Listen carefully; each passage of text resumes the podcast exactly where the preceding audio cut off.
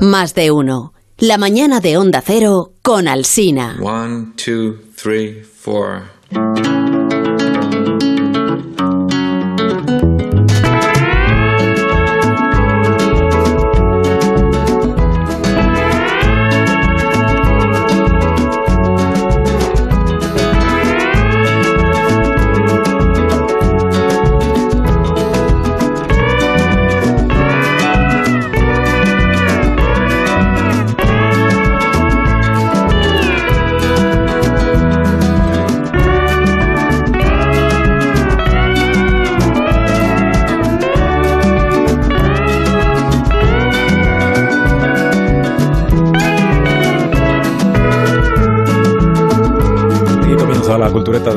De los viernes en más de uno en Onda Cero, donde Alcina y donde, y donde otras personas que algunas, algunas, algunas de ellas, no todas, algunas de ellas luego también aparecen en la cultureta de por las noches, que a diferencia de la de por las mañanas, pues digamos que es más larga y los oyentes pues la disfrutan menos. Eh, Sergio del Molino, buenos días. Buenos días, buenos días. Buenos días. Buenos días, defiende esto, ¿no? Defiende este argumento, Sergio, Ah, ¿no? no, pero quieres que lo defienda, quieres que lo defienda a, reacciones, a o sea, Melo- Te han dado una Venga. patada eh, en la cabeza y, y tendrás que a ver. reaccionar, ¿no? A ver, Rubén. Buenas- buenos días, dice. Hombre, claro que digo buenos días, digo buenos días porque ante todo educación. Y luego si quieres me pongo en plan Meloni. Alóbate. Meloni. Alóbate. Melona. No, no a la cultureta de la mañana, sí a la Vale, cultureta pues, de la pues noche. muchas gracias, ¿No? Sergio, Sí. y ya puedes abandonar nuestros estudios. Claro, no a la Sí. cultureta de las mañanas, pues fuera de la. No, estoy haciendo un Meloni, estoy haciendo un Meloni. Y perderás muchísimo prestigio, reputación, seguidores en tus redes sociales y dejarán Los de llamarte sondeos a no los dicen sitios. eso, eh, los sondeos no dan al la final victoria. te prescindirán de ti en la cultureta larga.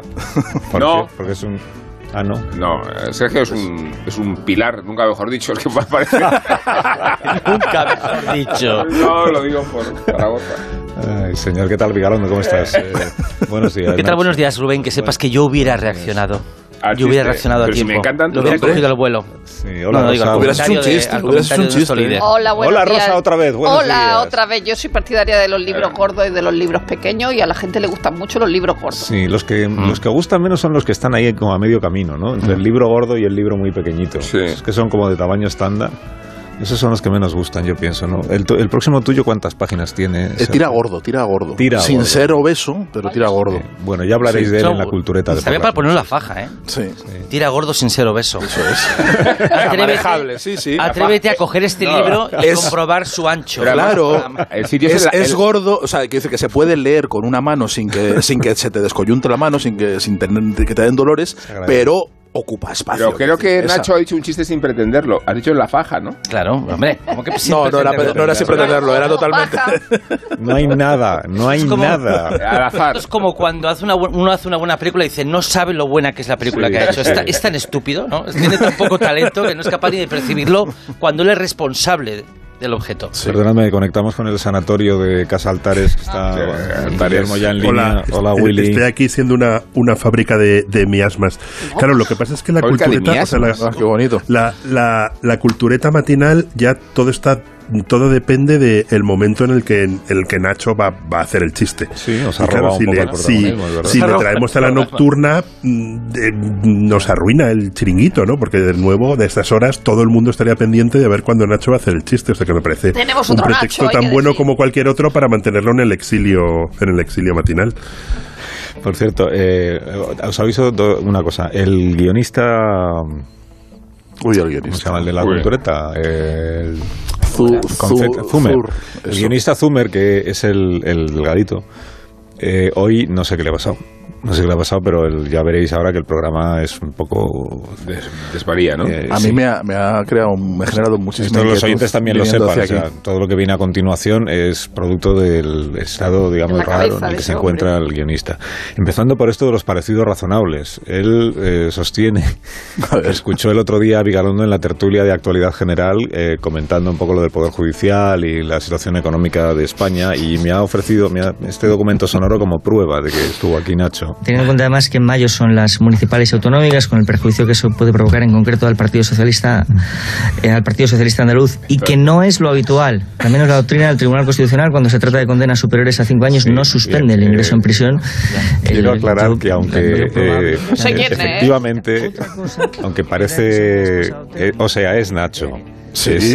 Nacho, solo que en la tertulia de actualidad general eh, le presentamos como Joaquín Manso, director del diario El Mundo. Sí, top, doppelganger, ¿no? Es así, ¿no? Sí. Es, Y lo, lo único que él, él O sea, con buen es- criterio, en la tertulia de actualidad general no hace chistes. Él no hace chistes. Sí. Es que es justo, esa, esa parte, esa sección la hago antes de tomar el café. Antes de pasar por la máquina esa que os han puesto ahora. Y es verdad que sonáis Y noto, muy sí. parecidos. Y luego, te vas a, y luego te vas a dirigir al mundo. Es decir, eres director de periódico y director Pero de el mundo cine. en general. El mundo. No, pero sería una, una doble vida magnífica, ¿no? Todas las obligaciones cumplidas a rajatabla, con escrúpulo, el editorial, eh, los artículos del domingo, Dice, eh, bueno. el control del periódico Y ahora con los chistes. Me aflojo la corbata, me aflojo la corbata, me la pongo en la frente. y, y la noche te transforma. Sí, sí, sí, sí. Un gremlin. ¿no? El, el, el gin tonic en la mano, ¿no? Salpicándonos alrededor. La cadera luego- meciéndose. Sí, perdón, es que asumí un compromiso esta mañana también con los oyentes. Eh, Amón estaba aquí presente y, y lo sabe. Eh, le- les, les prometí que iba a preguntarle a Guillermo Altares por el tema este del ajedrez, que me parece una historia apasionante. Ay, yo estaba muy inquieto con Esto de que tema. el campeón de ajedrez inquieto. Sí, mucho por, por el mensaje de Zumer. se llama Carlsen, eh, ha eh, deslizado la sospecha. Él ha dicho que ya no, ya no vuelve a sentarse a jugar una partida de ajedrez con Hans Niemann, que es un chaval que tiene 19 años.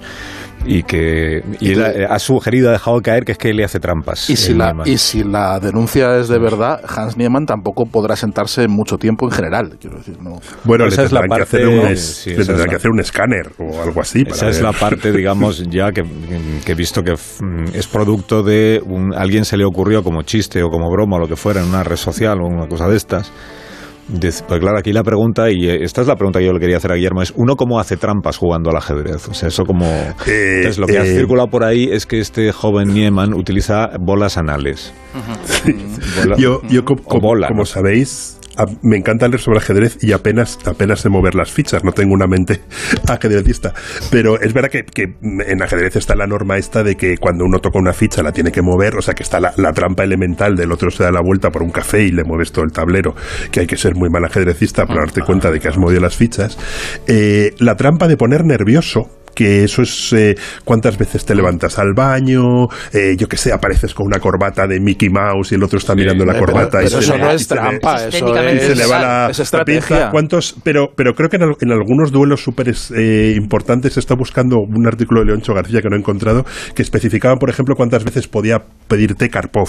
Porque si estabas pidiendo té cada 10 minutos y levantándote al baño cada 10 minutos, desconcentrabas al otro. O sea que todas esas normas. Pero claro, la, la trampa esta de la que se habla es la trampa con la que siempre se ha soñado, que aparece incluso en un en uno, no me acuerdo en cuál, en uno de los eh, Misiones Imposibles, hay alguien que, que es utilizando la informática o, o 100, como 20 personas analizando cada jugada, te van soplando, te van soplando eh, o te ayudan a mejorar las, las jugadas, ¿no? Porque un ajedrecista profesional tiene capacidad para ver muchísimas jugadas por delante. Pero desde Deep Blue, la famosa máquina esta, a la que también se le acusó de hacer trampas, o sea, se acusó la máquina de hacer Pero- pues, trampas pero- contra... ¿Cómo? contra se metía cosas Se por el ajedrez, o sea, Eh, eh, ¿No? y, y tiene que Por ver con la por comunicación. O sea, que, que realmente alguien fuera. te- entonces, claro, ya no puede ser un micrófono en la oreja porque te pillarían. Entonces, aquí se habla de introducción Una- por el recto Sí, de lo que se algo habla que te da de señales que no sé muy bien cómo se hace, que te Pero con un. Morse, o sea, ¿cómo se hace? Hombre, yo Claro, creo que por yo, impulsos eléctricos, el, eh, Claro. como raya punto, raya punto, pues impulso más largo, impulso más corto. Pero yo que me parece un Morse poco también. grotesco porque una bola, una bola anal eh, yo creo que destaca en el tablero, o sea, es muy difícil. Es muy difícil. una pregunta, una pregunta honesta, una pregunta seria. ¿Hay controles antidoping en el No, no lo sé. No lo sé, no lo sé, Porque es no que lo sé. vamos a vamos a ver si es que hay anfetaminas que son legales. Tú te puedes meter un chutazo antes de jugar al ajedrez Sí. y el uso De hecho, Na- uso- Nacho Varela en la tertulia ha dicho que los ah, ajedrecistas van puestos de anfetaminas hasta Sí. arriba, ¿no? Hasta las cejas. Sí, Vamos a se ha quedado Claro, por si Hay que cancelar, claro, pasa. es eso. Ha lanzado Es que una yo acusación no- como Creo esa. que las anfetaminas Creo que, que está mal catalogado el ajedrez como un deporte porque Que no es un deporte. Claro, si, est- si Pero- está sentado. ¿qué Pero, hombre, sí, es- claro. pues fíjate el tiro olímpico, el, el movimiento que tiene. Pues con más- el tiro bastante no, más, con el tiro olímpico más. no tienes que moverte por una Pero trinchera. si puede estar tumbado. Puedes estar tumbado, No, pero también no, puedes estar de pie, hay- yo qué sé. Claro, en el tiro olímpico se puede estar tumbado. A ver, pero, pero, tumbado. intervienen más músculos del cuerpo. O sea, No, aquí con esto quiero decir que el ajedrez es mucho más que un deporte. Eh, y recuerdo esto del doping porque eh, la Federación de Petanca Francesa, Willy, esto no sé si lo sabes, protestaba que en ese deporte no se hicieran controles antidoping. Reclamaban los controles porque si no había control antidoping se consideraba una categoría menor. Si te pasabas con el cintrón en la... Claro, la- en la- decía, la nosotros queremos, queremos antidoping para justificarse La que pe- la la élite del deporte. ¿eh? Sergio con su libro de González. Habrá aprendido mucho de petanca. De petanca algo he aprendido. sí. Sin tron ni son, vamos. O sea, es, una- es un caos. Esto es más largo que un día cepan. No, lo que Ya quiero está, decir es ya que ya, está. ya acabo, ya acabo, ya acabo. Ya no volverá, no Y volverá. ta- ¿eh? y tanto que acabas. Ya está. Para cetamol hay que venir al sur, que por donde iba. No. Que no, no, No, creo que las las anfetaminas. has traído de casa. Ay, ay, ay. Una no, ¿qué es sección eso? de medicamentos. Sí. ¿Por dónde iba? Por la pirina. Eh, eh, quedaba uno que es Orfidal y Caballero y, y ahora vamos ya. Os juro que no hay más. Que lo Pero que te digo los es que traído cuando- preparados. eh, Sí, no, los tenía, no, los traigo de casa o- pero no preparados. O Es sea, no sé de lo que vamos a hablar. ¿Cómo los voy a tener el de preparados? ¿Cómo los voy a tener? A ver, por favor, Guillermo, ¿cómo voy a tener estos chistes preparados si no tengo ni pajolera idea de lo que hablamos cada Y lo mañana? peor es que no O sea, necesita ¿cómo es preparar. posible Oye, y Nacho- tenga ya un diagrama, un algoritmo preparado para mis chistes? Por favor, Guillermo. Si tienes un guion. Pero este guion, este guion no sé qué demonios es ni de dónde salido. Ahora te lo explico. yo Oye, a la ¿y si vuelta. Nacho Ha tiene unas la bolas de de esas que le soplan chistes? ¿Eso es una posibilidad? Pero, por- irri- o sea, por favor, Guillermo, espero que te disculpes antes del corta Me disculpo, me disculpo. No, pero, Unos pero vamos, segundos. do- Pausa, dopado, dopado vino la semana pasa. pasada con el rapé. Haya paz. Haya paz. De Nocilla. ¿Con el qué? Ella, el rapé de nocilla. Dame de Nutella. anfetaminas y el ajedrez. Más de uno en Onda Cero, donde al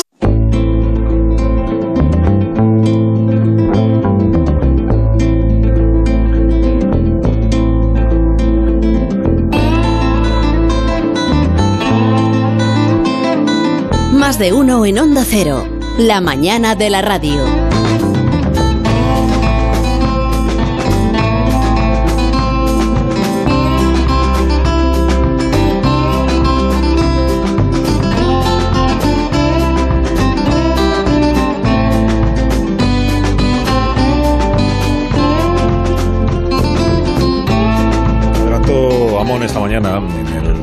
Influyente del programa, o sea, el que va antes de todo esto que estamos haciendo ahora, que hoy en la cultureta íbamos a hablar de un hombre que no distingue. Sí, pero, luego, luego te, te quejas de que hagamos de- de... menos la cultureta matinal y luego, luego eres No. tú la que, la, la que lo menoscaba. No, en comparación con la cultureta de la noche, esta, esta de ahora es mucho más eh, seguida, escuchada, en- sobre todo disfrutada por la audiencia. Pero es verdad que el tramo influyente de este programa pues es el que va con los ministros y eso a primera hora. Hoy en la cultureta hablamos de uno, lo dijo antes Amón, de un hombre que no distingue entre lo que suele llamarse literatura seria y literatura popular. I hate the idea that there even is a, uh, a line drawn between serious literature and popular literature. And there is a feeling uh, among the real critical intelligentsia that anybody who's being read by a lot of people. Este señor que es escritor uh, eh, eh, very dice que los críticos piensan que un escritor muy leído no puede ser muy bueno porque los lectores no tienen nivel y eso a él le parece completamente falso. Dice, me he resignado a la idea de que siempre seré considerado un autor con las virtudes y los defectos de un escritor popular. Claro, podríamos volver a contar algo que ya contamos en la cultureta, que es la historia del atropello que sufrió, que casi lo mata. Podríamos hablar de cómo su mujer rescató de la papelera el primer borrador de Carrie fue el libro que dio la fama a, a Stephen King, o Stephen King, no sé cómo diréis vosotros, pero no vamos a hacer nada de todo eso, porque ya os anticipé que el guionista hoy pues ha decidido, digamos, innovar. Así que en su lugar ofrecemos a continuación a los oyentes la representación en directo, en directo, en riguroso directo, de la obra Misery de un cultureta. Misery de un cultureta. O miseria de un cultureta. Adelante, Departamento de Efectos Sonoros y Cuadro de Actores.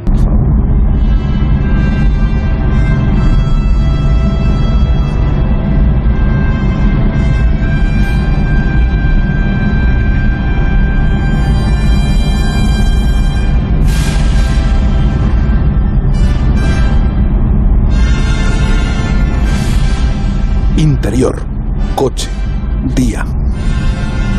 El afamado tertuliano del hormiguero, ah, Rubén Amón, regresa en su coche desde Francia. El éxito de su, de su libro El fin de la fiesta no deja de procurarle baños de masas. El libro fue publicado hace ya 12 años, pero todas las semanas tiene que rechazar nuevas ofertas para desplazarse a pueblos y librerías de toda Europa. Estoy muy consolidado. Cuando el autor consolidado va cruzando los Pirineos, le sorprende una tremenda tormenta de nieve. ¡No veo nada! Y entonces sucede lo peor. Un coche se sale de la carretera y vuelca. Sus haters lo celebran, pero Amon está herido y pierde el conocimiento, mientras la nieve cubre su vehículo. Pero la vida le ofrece un indulto. Interior, dormitorio, día, ambiente raro. El escritor está cubierto de vendas, postrado en una cama. Abre los ojos con dificultad y nota la mirada maternal de una mujer con el pelo como Kathy Bates. Archo, menudo susto, ¿no? ¿Dónde, dónde estoy? Estás a ¿Dónde salvo, estoy? estás a salvo. Yo, yo te rescaté y te entablillé las dos piernas. Soy enfermera. Enfermera y también tu fan número uno.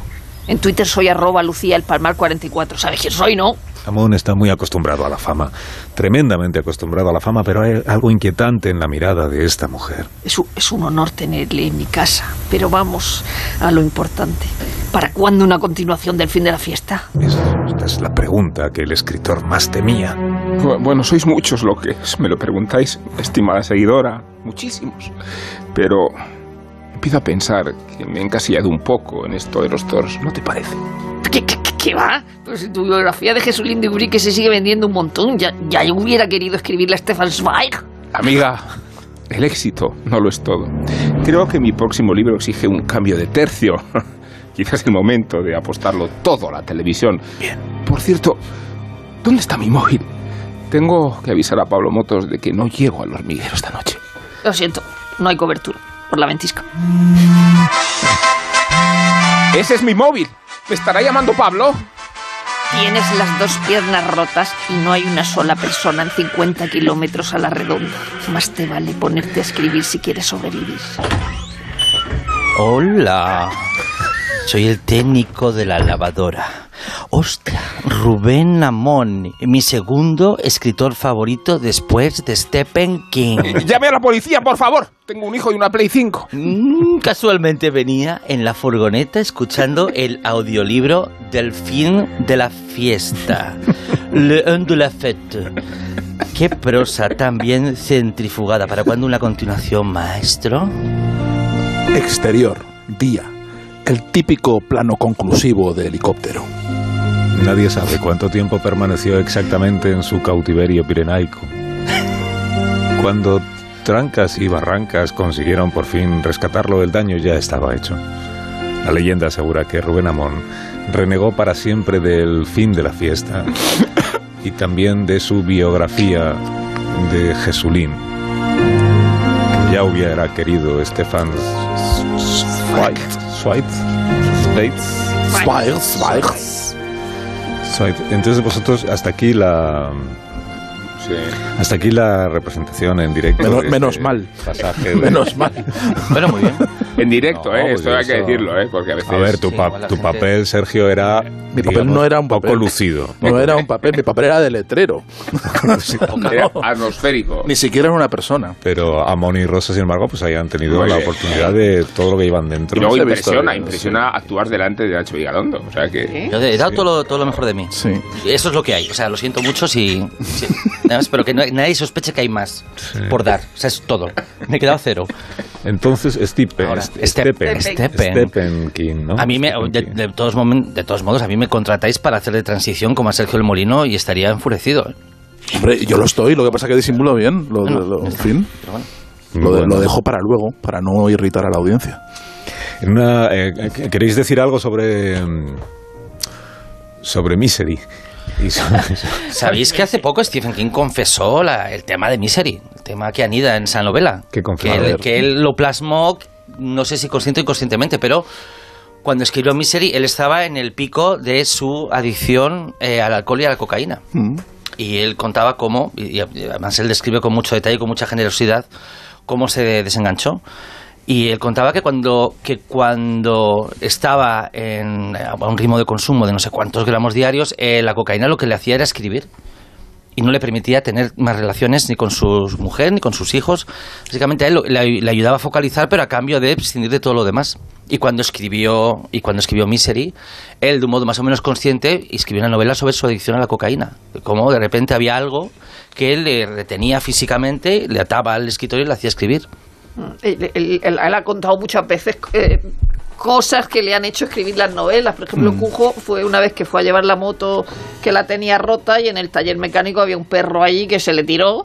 Y entonces, evidentemente, luego él eh, desarma esa historia y la, y la adereza, pero el perro tiene su origen en eh, una vez que fue un taller mecánico. Sí, casi todas sus historias tienen un- un una inspiración, un origen en algo que, que- que estaba en su paisaje de su vida, ¿no? La, él cuenta que, que había un- una loma con, unas, eh, con unos árboles cerca de, de donde vivían de, de niños y que eso ha aparecido en un montón de novelas, aparece, ha aparecido en It y ha aparecido en un, en un montón de sitios, los espacios, sobre todo las casas, los sitios así un poco más, eh, más, más fuera de, de- la periferia.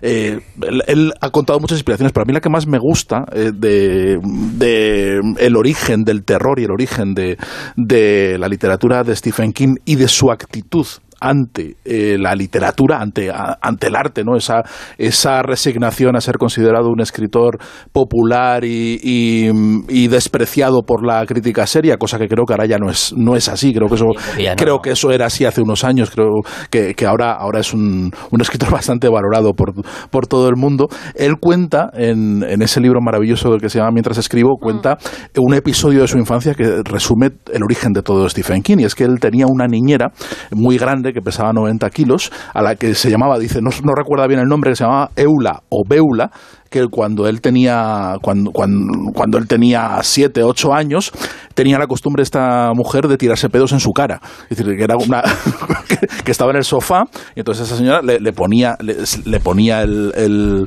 el culo en la cara y se tiraba unos pedos enormes. Dice que esa experiencia, dice esa experiencia le ha marcado terriblemente. No, no es verdad, pero eso lo cuenta él, lo cuenta Stephen King, perdón. pues. lo cuenta Stephen King. Entonces es él dice, muchas cosas es él ya- dice, no, su literatura y su actitud, espera, que es que va más allá, dice, Programa de cultura. Estoy, estoy citando un libro maravilloso que se llama Mientras escribo. duda, dice, pero hay muchas dice, cosas recuerdo, ese libro. pero esa, ¿Cuántas esa es, esa es fundamental. esa es con la fundamental. del- Recuerdo la oscuridad, la sensación de asfixia y las risas. Dice, puede decirse que Eula o Beula, que no recuerda cómo se llamaba, Oh, no me se fogueó, me fogueó para la crítica literaria. Fogueó. Después de haber tenido encima a una niñera de 90 kilos tirándose pedos en, en la cara y gritando ¡boom! El Village Voice da muy poco miedo. Es decir, o sea, re- realmente su actitud es Pero a ver, ante la vida a ver. y, y- y- y- Hombre, el y de ahí viene el, el terror ver, de todo. no, el terror, pero sobre todo en una edad concreta, porque creo que, que el terror aparece en la pubertad siempre, ¿no? O sea, la, la pubertad para, para Stephen King, para sus novelas y para muchas de las películas que se han prolongado más allá de él, tiene que ver siempre en qué momento aparece la pubertad. Me estoy acordando de Carrie. Carrie es el fundamental. Claro, No, pero también, sí. pero espera, pero, pero también eh, eh, ¿no? Stranger Things, también Stranger Things, que no es de Stephen King, pero podría serlo. Me refiero a que esta No, idea, esta no, idea, porque es mala. No, me me refiero a que cuando medimos la influencia de Stephen King va mucho más allá de su obra Claro. Y el influjo alcanza series que percibimos de su de su linaje te gusten o no, eh, forman parte del tronco de la cultura eh, universal, Y- que es el tronco de la cultura americana.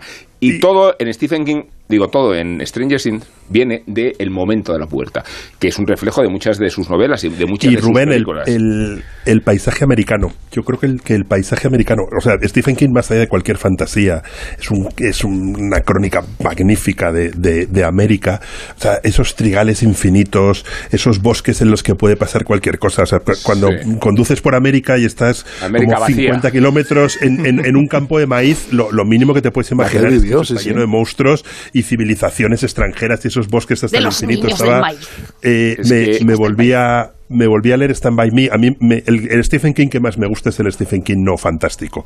Eh, y sobre todo ese libro que son las cuatro estaciones de los que salen Stand By Me. Sánchez. Sale El verano en la corrupción y, y, y- y la, el de, de la, em, cadena perpetua, ¿no?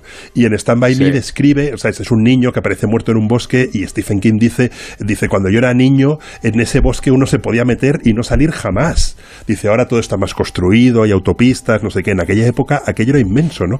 Y yo creo que el paisaje americano, ¿cómo se llama este? La, la- la niebla, que vienen con la niebla Sí. unos piratas de otro tiempo. O sea, eh, todo eso es... Bueno, piratas son como insectos gigantes. en- Sí, Porque piratas- eran unos, Claro. piratas como insectos Con, gigantes. con Carrie, que era lo de, que decías de la pubertad, con Carrie, que es su primera novela del 74, eh, igual que la de Highsmith, la primera, Extraño en un tren, solo que a este le fue mejor luego encadenando no- novelas, dice que, que tenía la idea de una de la crueldad en la adolescencia y la telequinesis. A ver, ¿qué, qué hago yo con esto? ¿Cómo lo junto? Y mira que lo bien que le salió. Pues, eh, además sigue siendo una de las adaptaciones mejores de, de, de Stephen King, sin embargo, El Resplandor, él odia lo que hizo Kubrick con su, con su película. Tenemos No un documento sonoro, ya que lo plantea Rosa, eh, una conferencia en la que eh, Stephen King explicó la diferencia entre él y Stanley Kubrick. Stanley Kubrick was like the coldest guy in the universe. And uh, I'm a very sort of warm, gooey, sentimental El, el- el Stephen King es un tipo cálido, es un tipo sentimental, es un tipo... Mientras que Kubrick era el tío más frío del universo. Dice, la diferencia entre su, su versión del Resplandor, o sea, la película, y la mía, la novela, es que en la mía el hotel termina ardiendo y en la suya termina todo congelado. Por lo frío que Está bien pensado, Está sí. muy bien, sí. Hay una, hay una cosa en esa dicotomía entre el Stephen King de terror o el fantástico y el, na- y el naturalista. Yo creo que eh, em, y, y en la novela, no es una novela, el manual mientras escribo. Bueno, es una, el es una autobiografía. Es, una- es un ensayo, Sí, es un. memoir que dicen Sí. los americanos. Pero sí que, sí que lo establece como manual de literatura. Sí. Y de hecho se puede extender a cualquier formato de la narrativa. Es, una, Luego, es un el principio miedo ético. que tenía su mujer, dice que tiene un trabajo fijo, no sé si deberías dejarlo. de El- profesor. Él y Patricia Highsmith utilizan las mismas eh, analogías para hablar de cómo escribir una novela, que es la caja de herramientas, ¿no? ¿Qué herramientas utilizar y qué no? Y él describe cómo... eh, que morro, pobrecitos los demás que estemos leyendo y queramos también ser narradores, el tío dice, no, no, la historia está escrita, solamente hay que desenterrarla. La historia ya existe. Lo que tienes que hacer es desenterrarla con cuidado y no romperla. Por eso, como él tampoco concibe las historias como un cálculo que resolver, como un puzzle que montar, las historias le salen como le salen. que- y de hecho sus novelas, en términos puramente narrativos, lo que es la trama, el tío pues abraza la chapuza y el virtuosismo y no hay más que leer pues eh, cualquiera de sus novelas. O sea, todas ellas tienen momentos que son inalcanzables para cualquier otro escritor y momentos que son una chapuza maravillosa por el puro descaro. Como cuando en la novela Mr. Mercedes, para justificar que ante un crimen no vaya la policía, se saca un atentado terrorista en la otra punta del pueblo, para que todos vayan para allá. Que eso, atrévete a montar eso en una película. Atrévete a meter, no, no, que es que ha habido otra película ahí al fondo. Un atentado en medio Ha habido ¿no? otra película y han ido para allá. Pero lo que es indiscutible y lo que he ido también apreciando con los años es que el Stephen King contemplativo, el Stephen King que no necesita que pasen cosas página a página, es el mejor Stephen King. Por eso yo recomiendo sus novelas, las más largas de todas, porque por, por, eh, una cuestión de densidad, cuanto más larga es la novela, menos pasa en sus páginas y más disfrutable Pero es porque Stephen tiene King. unas descripciones puntillosísimas. Eh, eh, es como un escritor naturalista del siglo XIX. Es decir, Mm. él de- describe, describe, describe todo. Es decir, que no, no, no es un aquí acción, acción, acción, acción, acción. Es decir, es un, es un escritor Como su maestro, como Lovecraft, como. Lovecraft que, que Eh, pero también tío describe tiene, colinas. claro, pero también tiene fracaso. Es decir, él, él adapta eh, Show, el cómic Creep Show que lo hace George A. Romero, pero cuando hace una se- escribe una serie original que es de Golden Years, fracasa, eh, dura cinco capítulos y se, y se cancela, y la televisión lo cancela. O sea, que también fracasa. Intermedio. Intermedio se hacía antes, ¿no? En la... Intermezzo. Intermedio. Intermedio. Interludio. Las películas había intermedio. En televisión. hay Sí. intermedio. Intermedio. En el Y, cine y en también. Italia sigue en vigor, bueno, hasta- al menos hasta que, la, hasta Hasta, que hasta Meloni. Meloni. No es de Meloni va a acabar con los cines. Habrá un desfile en el intermedio. Sí, patriótico, ¿no? Más de uno. En Onda Cero.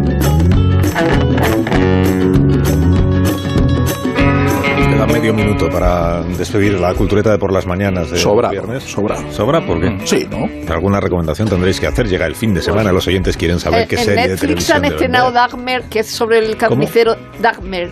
sobre el carnicero de Milwaukee, pero Netflix es de Raya Murphy, pero Netflix lo ha estrenado así sin promoción ni nada. Yo creo que porque no, porque es una burrada. O sea, es muy buena, es una miniserie maravillosa. Ah, porque es muy buena, igual pero- lo escondido. Sí, claro. Pero bastante burra. O sea, en Preferimos que la gente sentido vea la de- basura. Que es Claro. bruta. Sí, es, es bruta no y, yo creo que la han estrenado así. "Uf, Aquí está, si queréis. Así, con veis". esos términos. Pagamos mucho a Murci, pero aquí Sí, está. así, esa es la En campaña. este caso es, es horrible, es el señor que tenía la nevera llena de, de cabezas humanas o algo Carne, así, sí, ¿no? de carne humana. Sí. Había un cómic muy bueno que era de un compañero de, de clase de él, buenísimo. ¿verdad? Ese de mi amigo Dahmer. Amigo Dahmer. Se llamaba.